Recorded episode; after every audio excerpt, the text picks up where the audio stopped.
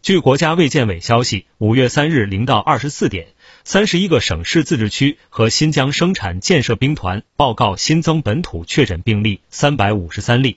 上海两百六十例，北京四十六例，河南十二例，广东十二例，黑龙江七例，吉林三例，江苏三例，浙江三例，山东三例，江西两例，四川一例，新疆一例。新增本土无症状感染者五千零七十五例。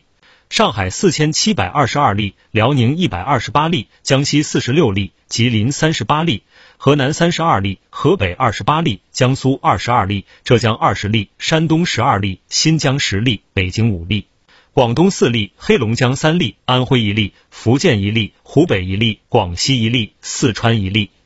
听头条，听到新世界，持续关注最新资讯。